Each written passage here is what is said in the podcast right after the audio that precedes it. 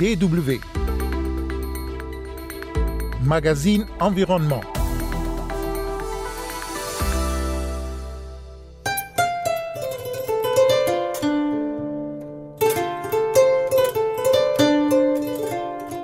Au menu de notre magazine, la pandémie de Covid-19 qui vient aggraver la situation alimentaire déjà critique en Afrique australe à cause notamment des changements climatiques. Et aussi une alternative au Mali pour faire face à la demande croissante en charbon de bois. Il y a de moins en moins d'arbres. C'est affreux. Si vous sortez de la ville, vous comprendrez ce que je veux dire. Nous parlerons également d'une campagne mondiale consacrée à la sensibilisation aux oiseaux migrateurs et à la nécessité d'une coopération internationale pour leur conservation. Mesdames et messieurs, bonjour. Osivitiasu au micro.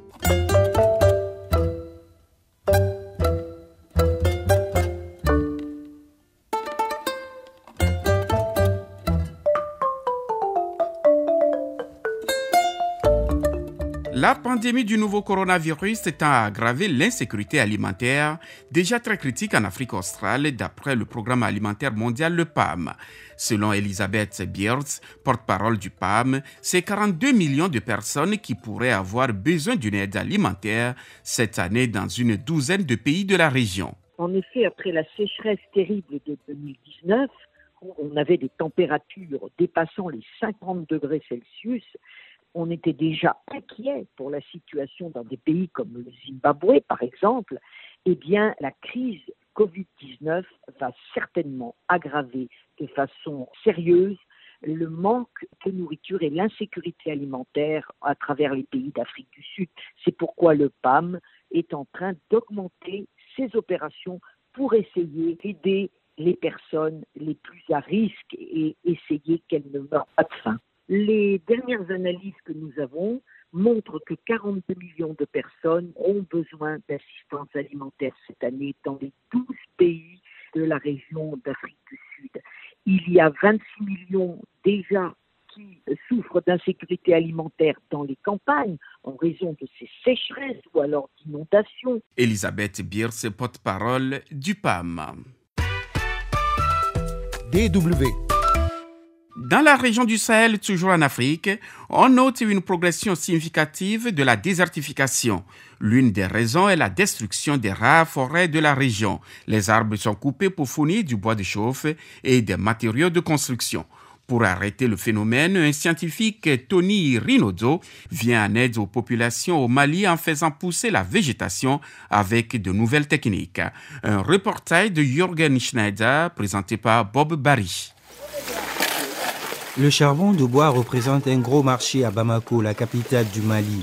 Presque tout le monde en a besoin pour cuisiner et la population ne cesse de croître. Maimouna Traoré vend du charbon. Ses affaires marchent bien, mais elle est victime de son propre succès. Il y a de moins en moins d'arbres. C'est affreux. Si vous sortez de la ville, vous comprendrez ce que je veux dire. Tony Rinodo, un agronome australien employé par l'ONG World Vision, a trouvé une méthode pour contrer la déforestation qui ravage de vastes pans de l'Afrique. Son travail lui a valu le prix Nobel alternatif. Quand on prive la terre de sa végétation, elle se dégrade progressivement et devient de moins en moins productive. On peut y faire pousser moins de choses, on en tire moins d'argent et les gens sont de plus en plus désespérés. Il y a donc un lien très concret entre les conflits et la dégradation des terres, de même qu'entre les migrations et la dégradation des terres. Maimouna Traoré raconte à Rinodo qu'à présent, elle doit aller chercher son charbon à 160 km de Bamako parce que les sources d'approvisionnement des alentours se sont taries. Cette situation concerne toutes les grandes villes d'Afrique. La disparition des forêts et la dégradation des terres posent un énorme problème. Que pouvons-nous faire pour y remédier? Heureusement, la méthode de régénération naturelle permet de restaurer les arbres et les paysages. Cette méthode peu coûteuse, rapide et applicable à grande échelle permet d'enrayer la dégradation. Dans les années 1980, Rinodo a découvert qu'un peu partout, les réseaux de racines souterraines intactes ne demandaient qu'à repousser. et qu'en élaguant les nouvelles pousses, on pouvait aider les arbres et arbustes à se développer. À Yameriga, dans le nord du Ghana, Samuel Batang a été l'un des premiers agriculteurs à l'adopter il y a une dizaine d'années. Cela a changé tant de choses dans mon village. Nous devions aller de plus en plus loin pour faire paître nos troupeaux. Et ils étaient la proie des voleurs. Maintenant, les animaux peuvent brouter tout près d'ici. Mais il reste encore beaucoup à faire. Régulièrement, les paysans s'éloignent de leur village pour aller revitaliser les zones dégradées en appliquant la technique de Rhinodo. Cette méthode consiste à élaguer les nouvelles pousses qui se forment sur les souches existantes. La méthode de régénération naturelle n'est pas si compliquée. Elle mise sur un élagage ciblé et sur la protection des nouvelles pousses. L'avantage de cette méthode par rapport aux nouvelles plantations, c'est que les racines sont déjà présentes et implantées profondément dans le sol. Donc même quand les pluies sont rares, les racines peuvent aller puiser dans les eaux souterraines. Les arbres peuvent aussi relever le niveau de la nappe phréatique grâce à leurs feuilles qui tombent et se décomposent. Avec des terres à meilleure santé, Samuel Batang a pu augmenter la taille de son troupeau. Cela nous a beaucoup apporté. La vie était bien plus dure avant. Aujourd'hui, nous avons des revenus décents. Nous pouvons subvenir aux besoins de nos familles, payer l'assurance maladie et les frais de scolarité.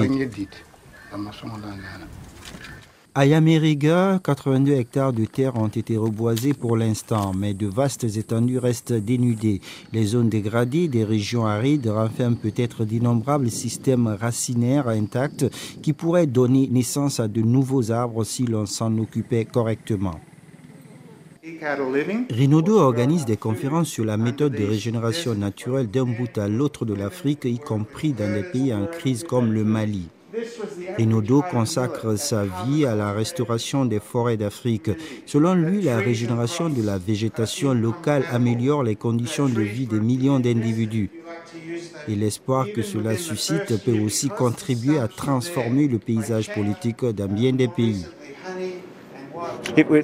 Cela pourrait transformer le pays tout uh, entier parce que le potentiel est là. Les gens qui sont autosuffisants sur leur propre terre sont moins enclins à aller se battre ailleurs. Ils ont des familles à élever et des aspirations quant à la manière de mener leur vie. Des villes comme Bamako consomment d'énormes quantités de ressources naturelles, même quand celles-ci se raréfient. La restauration de la végétation autour des villes et ailleurs peut améliorer la qualité de vie des populations et peut-être réduire le potentiel de violence et les risques de conflit.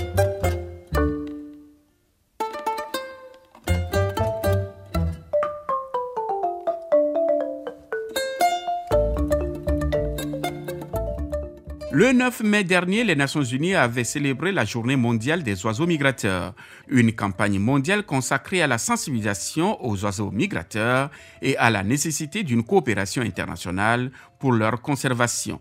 Le thème de cette année a été Les oiseaux unissent notre monde, un thème qu'explique Jacques Trouvillier. Il est le secrétaire exécutif de l'accord sur la conservation des oiseaux migrateurs d'Afrique-Eurasie les oiseaux relient des habitats très différents, depuis par exemple la savane africaine jusqu'au parc et jardin d'Europe, ou depuis les forêts tropicales d'Amérique latine jusque dans les forêts euh, tempérées euh, d'Amérique du Nord.